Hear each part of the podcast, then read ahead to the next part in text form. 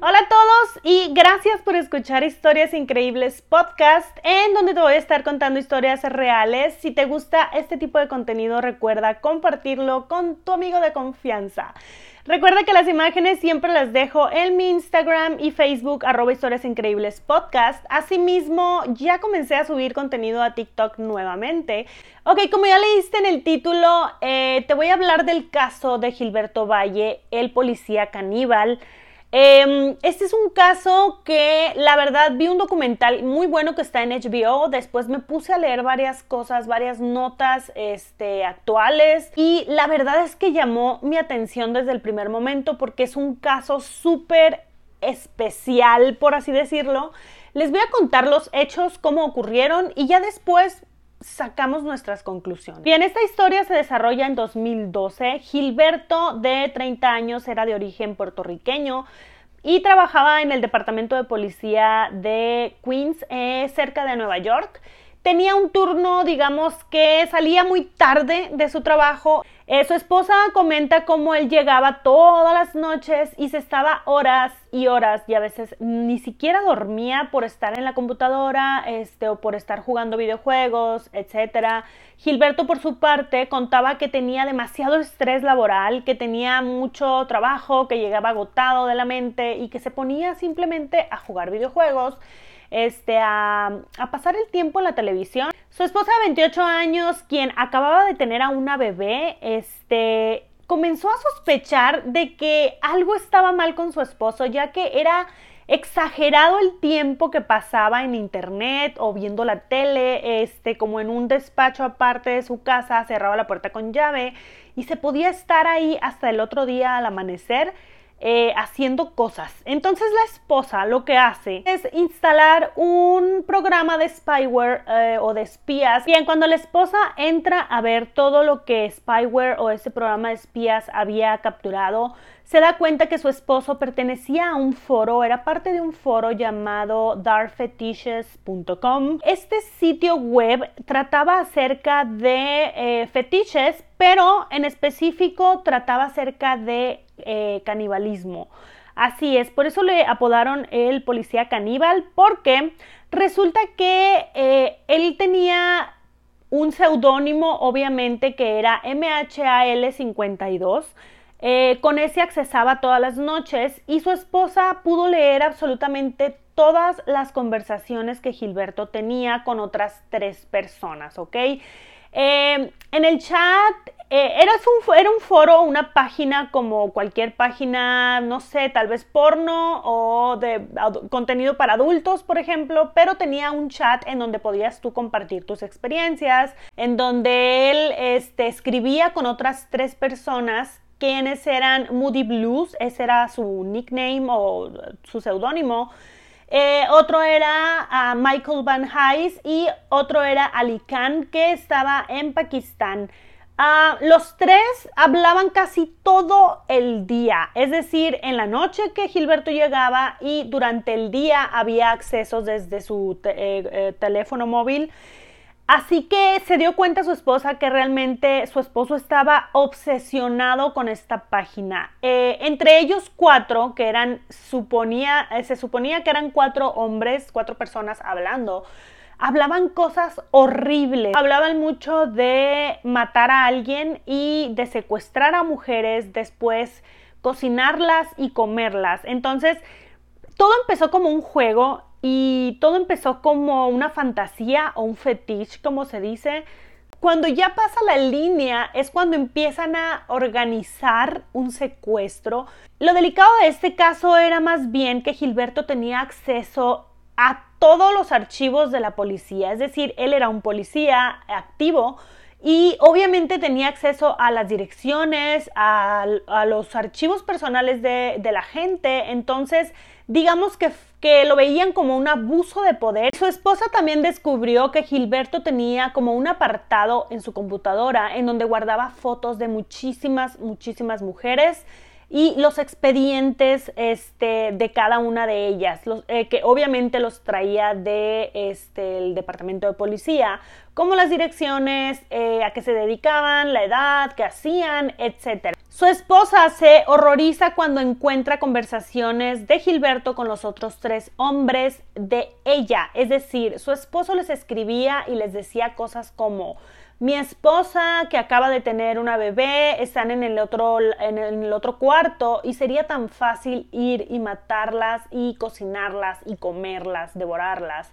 Em, me gustaría que sufriera, me gustaría que cocinarla lentamente sobre una parrilla, me gustaría hacerle muchas cosas. Eso lo estaba hablando de su propia esposa e incluso compartía fotos de su esposa con, los con las demás personas que realmente eran unos desconocidos. Muchas veces quedaron de verse entre ellos cuatro y, y como que conocerse, platicar, pero eso nunca sucedió, nunca se llevó a cabo. Eso es un punto importante. Vienes aquí cuando su esposa decide imprimir absolutamente todo y llevarlo y demandar a su esposo porque obviamente yo haría lo mismo, no sé ustedes pero eh, a, ella le daba muchísimo, muchísimo miedo estar con él en casa. Otra de las cosas que su esposa encontró en este chat fue una conversación que hablaban acerca de una amiga muy cercana de Gilberto que estuvo con él en la preparatoria, me parece. Gilberto decía que ella era su obsesión mayor, que era la mujer que él quería para llevar a cabo su primer secuestro, su primer acto de canibalismo, etc. Pero su esposa, atando cabos, se dio cuenta que eh, hacía unos meses atrás, eh, Gilberto y su esposa, junto con su bebé, fueron a Maryland por algún pretexto random. Justo cuando llegaron allá, contactaron a esta amiga y fueron a comer los cuatro, es decir, la amiga, eh, Gilberto, su esposa y la bebé. Y cuando volvieron a su casa, este, cuando generalmente vienes de un viaje de tantas horas manejando, creo que lo primero que quieres es como descansar, ¿no? O sea, echarte en el sillón, no sé. Pero resulta que eh, la esposa se dio cuenta que el mismo día que volvieron del viaje, fue corriendo y se encerró en su estudio como todo el tiempo lo hacía y justo las fechas daban en ese día que habían ido a Maryland y ahí justo empezó a decirles a sus amigos que había visto a esta chica que estaba más que seguro de que quería secuestrarla. Bien, cuando su esposa demanda a Gilberto, eh, los cargos son por eh, conspiración de secuestro y uso de la base de datos eh, del Departamento de Policía Federal. Obviamente la esposa inmediatamente deja a Gilberto, o sea, ¿quién no lo haría? En fin, lo deja, este, apela a la custodia de su hija, sin derecho a que él la vea y este, mientras tanto el juicio empezó y aquí se volvió completamente viral. Probablemente ustedes ya hayan oído hablar de este tema o de este caso. Fue muy sonado 2012-2013, duró el juicio. La policía y según la Corte de Nueva York, este caso era totalmente nuevo para ellos porque jamás habían tenido un delito, por así decirlo, en el que alguien conspirara para hacer algo y no lo llevará a cabo. No sé si me explico. Gilberto finalmente siempre fantaseaba y siempre ponía sus eh, deseos y sus fetiches y sus fantasías en ese chat con esas cuatro personas, pero fuera de ahí nunca hizo nada, ni siquiera se vio con estas personas, ni siquiera, es más, de hecho, ellos les le pedían a Gilberto que les eh, compartieran las ubicaciones de las mujeres, etcétera, y él decía, no, es que no me quiero meter en problemas. Y después decía algo así como, no, sí, sí, sí lo quiero hacer, eh, pero después se arrepentía y luego decía, no, es solamente una fantasía, es un juego. Y lo que realmente preocupó muchísimo a los jueces fue el hecho de que él ah, viajó hasta Maryland para ver a esta chica y dijeron así como, ok, él está tal vez fantaseando, pero fue hasta Maryland con cualquier pretexto, la vio y después regresando a casa eh, empezaron como a planear el secuestro de esta chica y muy a tiempo su esposa descubrió todas estas cosas. ¿Por qué digo muy a tiempo? Porque nunca sabríamos si realmente Gilberto iba a hacer algo o si simplemente se iba a quedar en fantasías. Bien, este caso fue, como les comento, sumamente difícil ya que llamaron a Gilberto el paciente cero. Digamos que era crímenes, un crimen de pensamiento. Así que me pareció súper interesante este tema porque ah, muchos expertos comentan que eh, la ley no puede castigarte por pensar tal o cual cosa. Y si se ponen a pensar ustedes, eh, imagínense qué tantas cosas buscan ustedes en Internet. Realmente en nuestros celulares tenemos el acceso directo a Internet abierto y podemos accesar a todo tipo de páginas y poder platicar con gente de todo el mundo y podemos decir y decir y decir muchísimas cosas, pero eso no significa tal vez que yo sea una psicópata o que tal vez vaya a cruzar esa línea. Este, ¿En dónde está la línea de la fantasía y la realidad en este caso? Que decían acá los expertos, psicólogos, psiquiatras, este, gente también periodista, es que realmente no les gustaría que la corte pudiera juzgarte por lo que tienes en tu cabeza, por tus pensamientos, eh, porque realmente, pues, ¿en dónde queda la libertad de poder tú pensar o crear? En este caso ponían el ejemplo del escritor Stephen King. este señor, yo no sé si ustedes han leído algún cuento o libro de Stephen King, a lo mejor lo conocen por sus miles de películas de terror, pero la verdad es que, oigan, ¿qué tendrá Stephen King en el cerebro? O sea, para escribir ese tipo de cosas, él solo fue un ejemplo. Eh, todos los ah, directores, escritores de guiones que, tienen como esta ah, facilidad de escribir estas cosas tan horripilantes, películas de terror, libros, este, entonces a ellos no se les puede juzgar por tener estos malos pensamientos. Ahí les dejo eso para pensar. Así que digamos que las redes sociales o el Internet hoy en día nos invita a ser una persona que realmente somos. ¿Por qué? Porque nuestras búsquedas de Internet son tan privadas muchas veces que obviamente el Internet nos conoce mejor que nuestros mejores amigos. No sé si están de acuerdo conmigo. Pero cuando vi este documental y supe este caso, dije yo, oye, a ver, si a ti te juzgaran por los, tus búsquedas en Internet, ¿Qué condena te mereces? Este juicio fue basado en dudas razonables, es decir, por lo que tal vez pudo haber hecho este hombre, pero por otro lado también lo veían como una forma de adelantarse a los hechos, porque creían eh, muchos psicólogos y psiquiatras que vieron a Gilberto, creían que él estaba ya a punto de cruzar esa línea, ¿no? Por todo lo que él escribía cada vez escribía cosas más violentas, cada vez escribía cosas más reales, eh, cosas más como más próximas a suceder. Entonces ellos dijeron así como hasta aquí vamos a frenar. Qué bueno que pasó esto, qué bueno que su esposa lo cachó. Bien, eh, Gilberto estuvo en arresto domiciliario mientras el jurado deliberaba este difícil caso.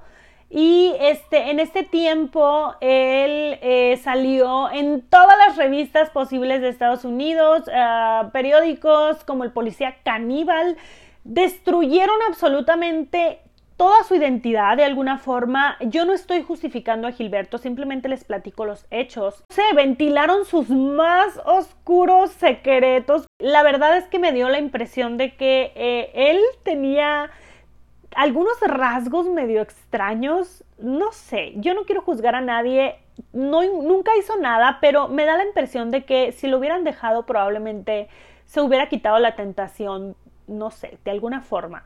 Eh, creo que fue muy a tiempo todo lo que pasó y ojalá todos los crímenes eh, de la mente pudieran este, evitarse de esta manera, pero lo que sí me da un poco de pena por parte de él es que su vida realmente fue muy afectada ya que su imagen salió en todos lados como alguien caníbal que realmente nunca hizo nada caníbal.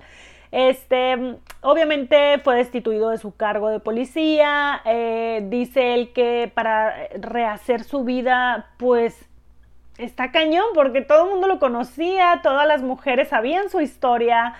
¿Con qué cara va a pedir una cita con una mujer si es que tiene esta reputación de caníbal, de querer matar mujeres y comérselas? Entonces es un caso súper extraño y súper creepy y que le pudo haber pasado a cualquier persona. Bien, hubo muchísimas opiniones expertas dentro de este jurado uno de ellos fue el psiquiatra Park Dietz. Dice algo muy interesante sobre estos sitios, ¿no? El hecho de visitarlos y, que se forme un hábito en ti eh, un hábito que después no te deje tener una vida normal como Gilberto no la tenía, porque recuerden que él llegaba de su trabajo así como ya quítense todos, lo único que quiero es entrar a este chat. Gilberto ya lo había rebasado ese hábito y dice este psiquiatra que estos hábitos abren como un umbral a la normalización de estos temas.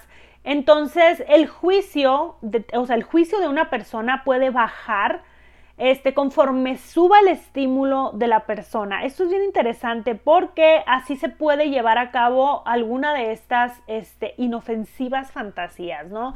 Es muy interesante porque hay muchos estudios al respecto en el que tú ya te haces como el hábito y de repente cruzas la línea y no te das cuenta. Finalmente, como este juicio fue basado en suposiciones o en el que hubiera pasado, realmente nunca sabremos si Gilberto eh, realmente era esa persona dulce que él decía ser o su mamá decía ser, eh, o si realmente hubiera sido capaz de hacer las atrocidades que hablaba en este foro. Eh, nunca se sabrá, porque creo yo que lo pararon como en seco, pararon en seco todas sus ideas y todas sus este, planes de una manera brutal, porque el hecho de exponer todo esto ante el mundo porque fue una noticia nacional, mundial, en donde la, su cara salió en todos los periódicos y obviamente se ve que cuando sale él de la corte, él está diciendo que está muy avergonzado por todo esto porque realmente destaparon todos sus secretos y se sentía muy vulnerable ante esto. Em, pero él decía y, sostuvo todo el tiempo que él jamás hubiera sido capaz de hacerlo. Eso jamás lo sabremos, ¿están de acuerdo? O sea, no sabemos si lo iba a hacer o no. Pero sin embargo, después de cumplir 21 meses en prisión por los cargos que ya les comenté, fue exonerado de estos mismos y este actualmente, como les comenté también, está divorciado y perdió la custodia de su niña desde el 2012 así que no la ve. Y en cuanto a sus amigos del chat, eh, la policía los investigó también y resulta que Christopher Ash y Michael Van Heis este, actualmente están presos por conspiración para cometer secuestro. En cuanto a Moody Blue, que era este, el otro eh, hombre con el que hablaba en el chat, está en prisión desde hace nueve años por violación a un menor. ¿Ustedes qué piensan al respecto de este caso. Déjenmelo en los comentarios si les gustó la historia, si ya la habían escuchado, si ya sabían qué onda con este caso, si conocían al policía caníbal. Y sin más, les recuerdo que estaré subiendo todas las imágenes a arroba historias increíbles podcast. Nos vemos en el próximo video. Muchísimas gracias. Nos vemos. Bye.